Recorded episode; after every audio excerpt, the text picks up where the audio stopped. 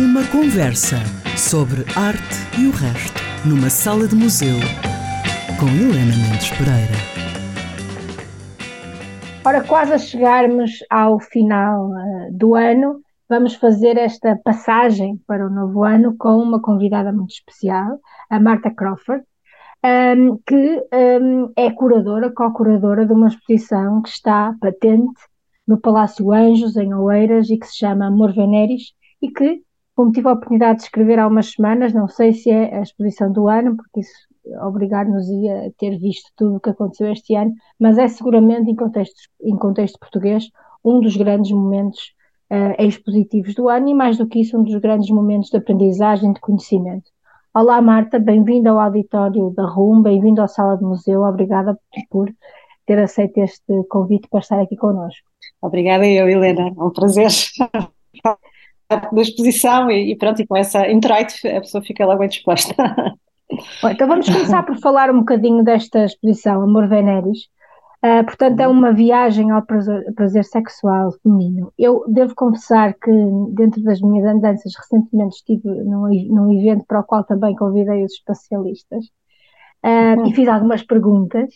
uh, sobre a ideia, sobre o que, é eles pretenderam, pretenderam uh, criar, e depois houve aqui uma coincidência muito interessante. Eu conheço o Palácio Anjos há vários anos, durante muitos anos acolheu a coleção Manuel de Brito, e tinha a ideia que o espaço era amplo, que era grande, e o desenho que, que fizeram para a exposição faz com que ele de facto seja, tenha outra configuração, ou seja, a exposição sobrepõe-se ao espaço da arquitetura e ela, de facto, traz essa primeira ideia que é ela leva-nos um, a entrar dentro de um corpo, a entrar dentro de uma mente, a entrar dentro de um tema, portanto, ela anula a presença da arquitetura no espaço. Eu sei que isto exigiu o trabalho de muita gente, muitas equipas, um, e eu gostava que começássemos por aí. Eu sei que isto faz parte de um projeto também maior, do tal Museu do Sexo, do Musex. Como é que surge esta ideia e como é que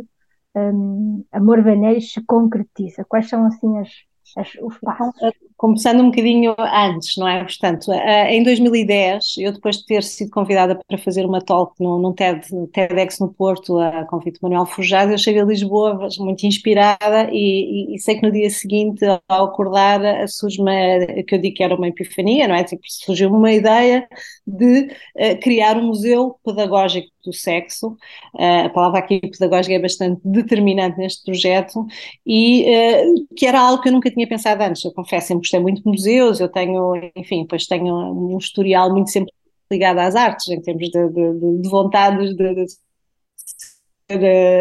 artista, de ser pianista, de ser uh, atriz, que cheguei a ser e tal, e pronto, e portanto sempre tive esta, esta, este, esta paixão, digamos assim, pelas questões relacionadas com a arte nas várias dimensões, mas até ali nunca tinha pensado, portanto eu sou essencialmente uh, psicoterapeuta clínica e portanto, e, e naquele dia surgiu-me de facto essa vontade de ter um espaço onde pudessem estar em simultâneo crianças, jovens e adultos, portanto esta é a grande premissa deste museu, deste conceito museológico, que é um espaço que aborda a temática da sexualidade, mas que tem em simultâneo crianças, jovens e adultos, coisa que não acontece em nenhum museu do mundo com estas características de, de, falar sobre a sexualidade. São sempre maiores de 18, são todos de uma determinadas, enfim, uh, uh, contexto, e eu queria exatamente que não tivesse nada a ver com outros museus que eu conhecia, outros que não conhecia, que depois passei a conhecer e que de facto fosse um museu que enaltecesse a temática da qualidade e que o pusesse num patamar completamente distinto daquele que muitas vezes está. Portanto, esta é a primeira premissa. Depois, a ideia de que seria um museu com causas seja, associar sempre às exposições que fossem organizadas para, para qualquer destas faixas, simultaneamente de preferência, portanto, ter um espaço onde pudesse ter várias exposições em simultâneo, mas que tivesse sempre associado a causas. As causas, claramente, direcionadas para a temática das questões da sexualidade, e, e há muitas causas a defender uh, dentro desta área. Pronto. Depois que fosse, uh, tivesse ligada à clínica, e, portanto, uh, o objetivo era trazer para dentro do espaço museu a minha experiência clínica e esta ideia de que o museu também podia servir o propósito de eh, acolher as pessoas nesta perspectiva de, de, psicoterapia ou de clínica e, portanto, tentar criar aqui sinergias para que dentro do espaço do museu houvesse também a possibilidade de haver consultas dentro desta área de sexologia, de aconselhamento conjugal e que conseguimos nesta exposição também. E que a ciência tivesse sempre presente, ou seja, que o motor, o museu tivesse esse motor de se aliar a várias entidades académicas, portanto, e, sociedades científicas, de forma a criar a possibilidade de fazer, de ser um fazedor, ou pelo menos um, alguém que proporcionava uh, e que empurrava e que se fizesse ciência também a partir de, de, daquilo que seriam as exposições dentro do, do espaço do museu e que também vamos conseguir fazer nisso, portanto vai ser lançado em janeiro um, um grande estudo nacional sobre as questões do prazer sexual, não só feminino em geral, e portanto vai ser um estudo bastante impactante uh, e portanto também uh, como motor o MUSEX, não é? E alinhando-se com a Sociedade Portuguesa de Sexologia Clínica, com, com o mestrado de Sexologia da, da Com, com a Associação Gerador, portanto, todos juntos vamos criar este, este modelo de, de, de investigação e depois os seus resultados vão ser eh, também uh, depois uh, anunciados. E, por outro lado, este impacto grande na comida da comunidade, não só a nível das escolas, portanto, esta trazer crianças, jovens e adultos do meio escolar, os vários ciclos para dentro do espaço do museu,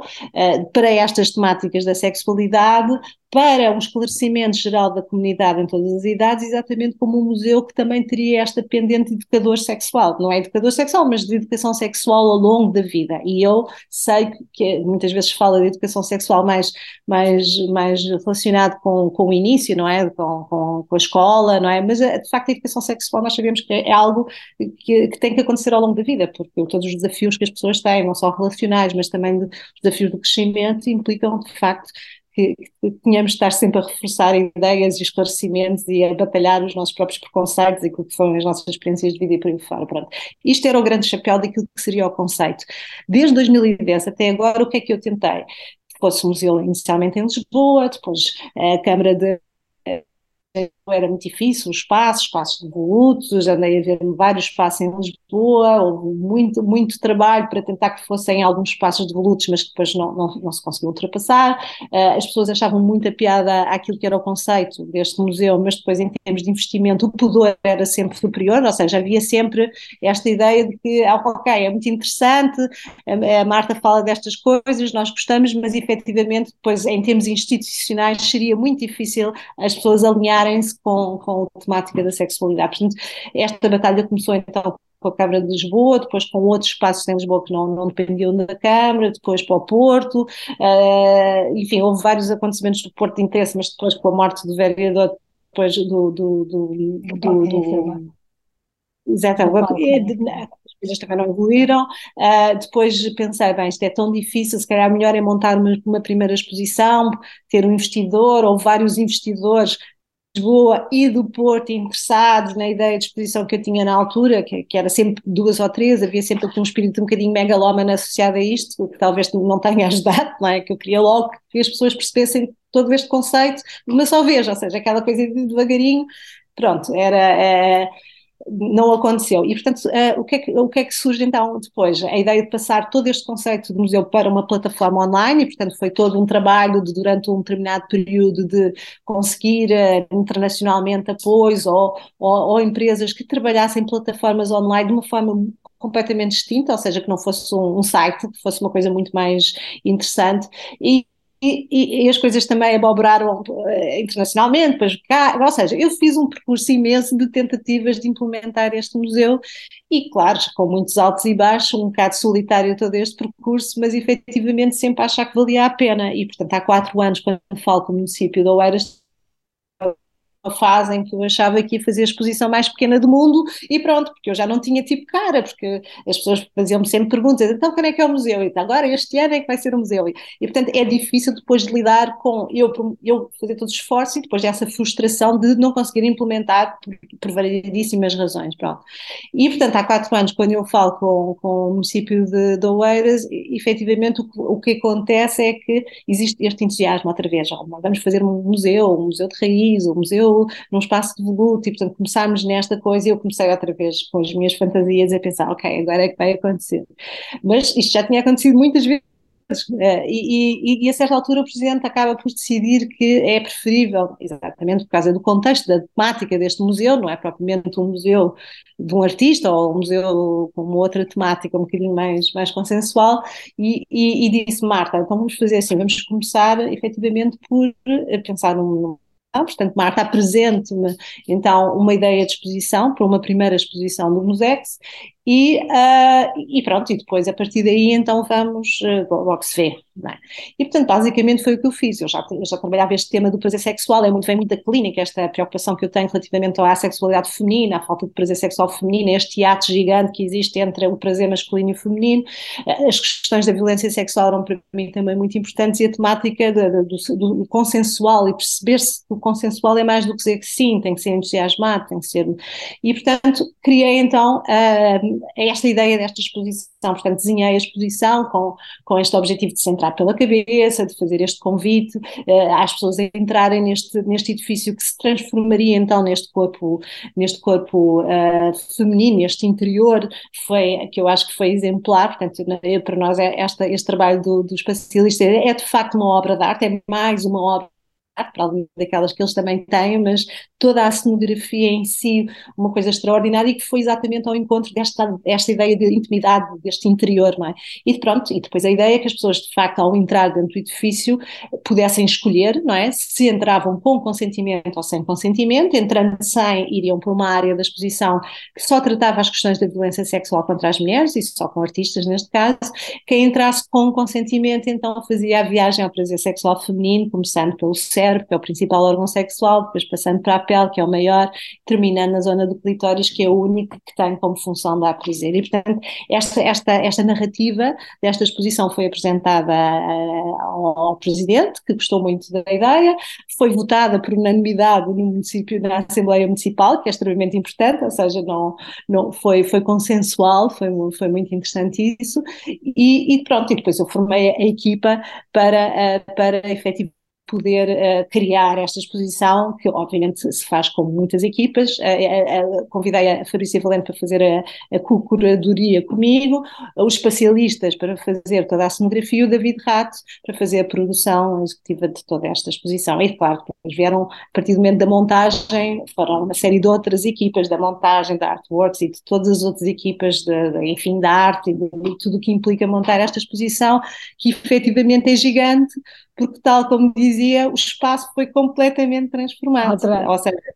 é? o espaço que era um espaço com essas dimensões grandes, quando lá estava a, a coleção de Manuel Brito, mas não só, mas depois também posteriormente eh, as exposições temporárias que tiveram dentro do palácio usavam sempre o espaço na sua totalidade e nós encolhemos o espaço e fizemos uma coisa que foi conseguir eh, o acordo da Câmara para uma coisa que era muito importante dentro daquela exposição, é que quando se entrasse na, na área portanto, no núcleo que tivesse a ver com a pele, que as pessoas não saíssem dessa experiência da pele para poder aceder à parte de cima, ou, ou andar de cima, onde se falava sobre a pele, não é? E que não saíssem, portanto, do, do espaço e que o percurso fosse interrompido e, portanto, criou-se uma escada gigante dentro do espaço da, da mezanine da, uma sala grande que lá está exatamente para as pessoas eh, ficarem dentro daquela camada epidérmica que era aquele núcleo da pele. E portanto foi um, esse foi um desafio talvez dentro do espaço mais mais mais complexo mas que, que acho que resultou. Olha, antes de continuarmos aqui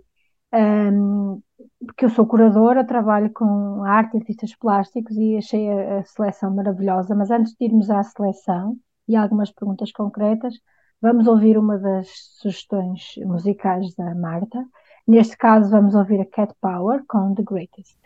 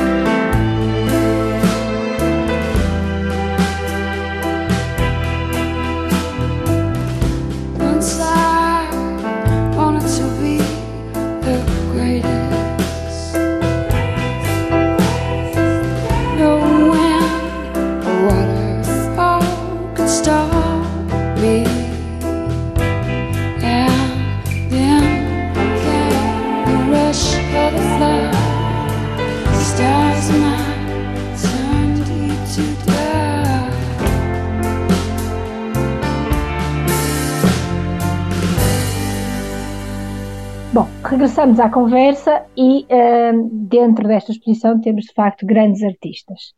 Um, eu confesso que escolhi ir com consentimento, mas depois voltei para trás e fiz ao contrário, que era para ver o que é que estava a perder.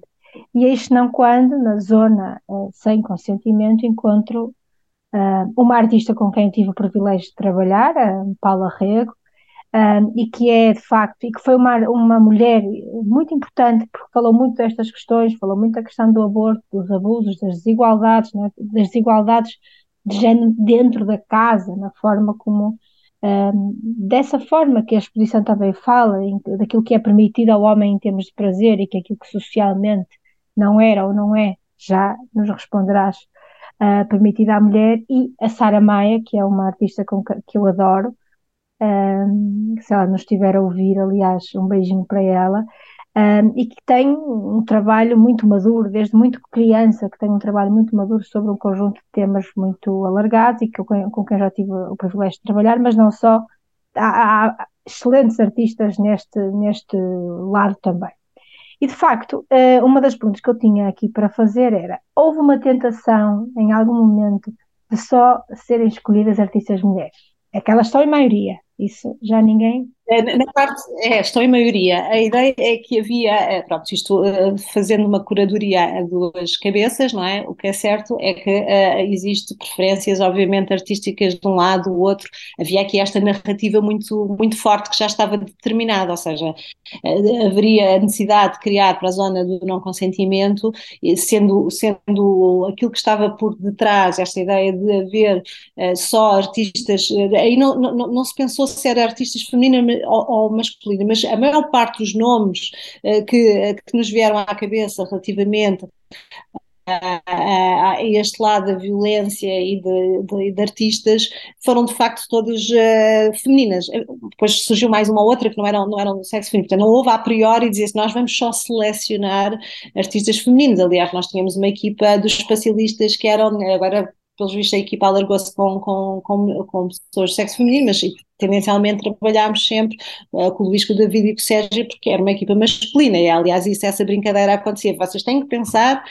têm que sair desse pensamento masculino e entrar no pensamento feminino, e portanto havia ali os momentos de aprendizagem sobre a sexualidade e, e desmontar algumas também ideias feitas relativamente à sexualidade feminina, mas aí não houve uma escolha, não foi, não, não se pegou nas mulheres e selecionou, havia obras uh, que eu conhecia, que a Fabrícia conhecia, a Paula Rega era assim, havia nomes tipo Luís Bourgeois, uh, Paula Rego, uh, enfim, uh, Sofia Wallace, enfim, Jamie McCartney, havia alguns nomes que uh, estavam quase tipo definidos na minha cabeça como extremamente importantes para esta exposição, porque representavam, uh, enfim, o meu conhecimento. Portanto, eu venho, eu sou clínica acima de tudo, é a minha primeira curadoria, não é? E, portanto, obviamente, mas é um, eu, eu tenho este projeto e passo, e comecei, não é? De repente, a, a, a investigar, a investigar, a investigar e a ver nos artistas aqueles que me interessavam. E, portanto, durante estes anos todos, eu fui criando não sei quantas exposições e fui, fui investigando os artistas que conhecia, outros que, que eram novidade e aqueles que, que eu achava que eram representativos para mensagens que para mim seriam extremamente importantes. Mas, mas foi nesta conjugação entre aquilo que eu achava importante, aquilo que a Fabrícia trouxe como propostas, que nós conseguimos cozinhar de facto toda esta, esta, esta paleta de artistas que eu acho que de facto é bastante eh, interessante, nacionais, internacionais, mas a Paula Rê, com o tema da mutilação genital feminina era uma coisa que tinha que lá estar, não é? Ou seja, ao falar de, de, violência, estamos a falar de mutilação, de violação, a obra da Alice Cheirinhas é, é extraordinária, aquela banda desenhada, aquela ilustração que ela faz em que aborda a temática da violação dentro do contexto familiar e perpetuado ao longo do tempo, que é uma realidade que nós temos em Portugal, nós parece que é uma coisa distante, e aquela obra já tem alguns anos e parece uma coisa distante, e às vezes ouvi pessoas dizer, ah, isto é uma realidade que já não era antigamente, é que acontecia este género de coisas, mas não, é uma realidade realidade nós sabemos que a maior parte das violações, mais de 80 e tal por cento, acontecem no seio das famílias, portanto é uma coisa muito real. A Sara Maia, que referiu, é extraordinária aquela obra, eu, eu não, é, é, é impressionante, já é arrepiante porque ela faz aquela obra aos 16 anos. É uma menina de 16 anos que faz uma, aquele painel gigante que lhe chama com sentimento e que significa exatamente essa é, é, a referência ao, ao, abuso, não é? E que quem está na situação de perceber uh, se, se aquilo, que, aquilo que está a acontecer é amor ou se é abuso, não é? E, portanto, ela consegue aos 16 anos fazer aquela obra. E mesmo ali, e, e dentro daquele quadro daquelas obras todas, não é? Temos, temos, temos a, a Anete e a Ana Mandieta, e depois temos também a, a Ana Rocha de Souza, que é convidada exatamente uh, para fazer uma, todo um vídeo não é, sobre as várias formas de violência sexual e, portanto, é uma artista que é uma realizadora, não é? Que de repente teve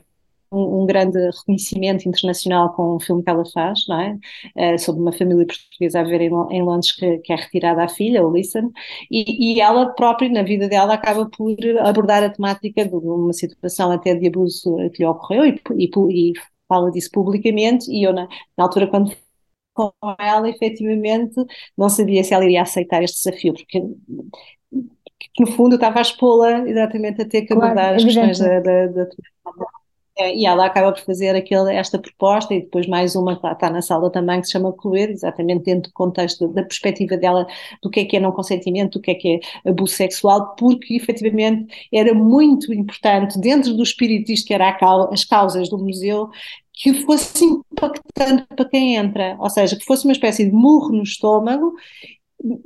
Sendo que eu, nós percebemos e fomos percebendo que existem alguns incómodos e que não são incómodos que nós queríamos que, ou seja, eh, pessoas que ficam indispostas, já, já quem sei lá, vomitou ou que ficou, que aquilo reativou muito emoções ou foi um trigger para situações e, portanto, quando nós percebemos que isso às vezes podia acontecer, não é? A maior parte das pessoas não tem isso, mas bastava uma ter, não é? E então nós também acionámos internamente das pessoas perceberem que se alguma daquelas questões que são ali eh, colocadas são perturbadoras, que as pessoas não se vão embora, não voltam para os miúdos, não voltam para a escola, nem voltam para casa, nem as pessoas, mas porque têm, podem receber, recebem uma informação que podem entrar em contato diretamente comigo através de e-mail ou através da linha uh, da sexualidade, a linha para questões que tenham mais a ver com as questões da sexualidade, porque para mim perturba, enquanto aí terapeuta, perturbava-me algo que eu acho que era impactante e fundamental as pessoas refletirem sobre as questões da violência sexual uh, contra as mulheres, porque é uma coisa atual e nós ter, todos temos que lutar contra isso, que ao mesmo que saísse desamparado da exposição. Nós sabemos que as exposições têm um impacto e as pessoas saem, não, não pronto, é, têm o impacto que tiverem, não é? Mas para mim, depois eu tenho sempre esta, eu, eu tenho, a minha cabeça é clínica, pronto, e portanto claro. tudo o que faço tem um, um ónus de clínica e um ónus de pedagogia. Não há nada que eu faça na vida a não ser passear o cão, e mesmo assim é, é, faz parte de, de outra, outra, outra coisa, é sempre se aquilo que eu vou fazer, seja um livro, seja isto, seja aquilo, se efetivamente eu estou a ir, se estou a ter um trabalho pedagógico, isso é muito importante para mim, portanto as Olha, minhas decisões têm sempre... De, Deixa-me partilhar que quando eu tive bastante tempo na exposição, Uh, porque é um eu, o meu trabalho também é, de alguma forma, organizar exposições, de todas as formas. Eu gosto de observar os comportamentos das pessoas. E entrou muita gente naquela manhã, ah, foi depois daquela, daquele temporal que assolou ali Lisboa e toda a zona de Lisboa, e portanto estava sol, e muitas pessoas também, se calhar, tiveram vontade de sair. E aconteceram várias coisas. A exposição tem vários momentos interativos, várias experiências paralelas às obras de arte um, e também há experiências construídas com as obras de arte que se podem ter. Uh, eu retive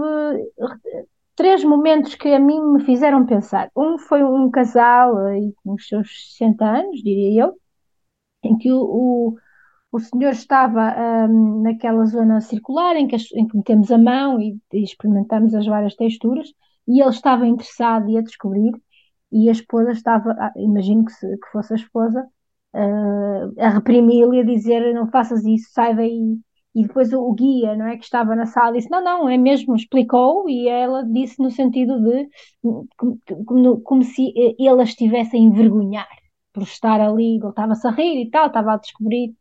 E portanto foi assim uma situação que eu uh, uh, apreciei. E depois, quando chegamos ao final da exposição e àquela aquele trabalho fabuloso Ana Pérez Quiroga, um trabalho fabuloso, é uma instalação brilhante. Um, as pessoas têm muita, muita dificuldade em, um, entrar, sentarem, se interagir com a pessoa com quem vão, passam e, e, e muitas pessoas olham e vão logo para, para, a saída, para a direita, não é? Para outra, para outra in, in, instalação que está ao lado. O guia até explica que, o que é que vai acontecer a seguir e as pessoas não vi duas pessoas não interessadas, portanto, em não participar na, depois da Ana Pérez Quiroga, e portanto há ali um constrangimento que me fez muito pensar de facto sobre a importância desta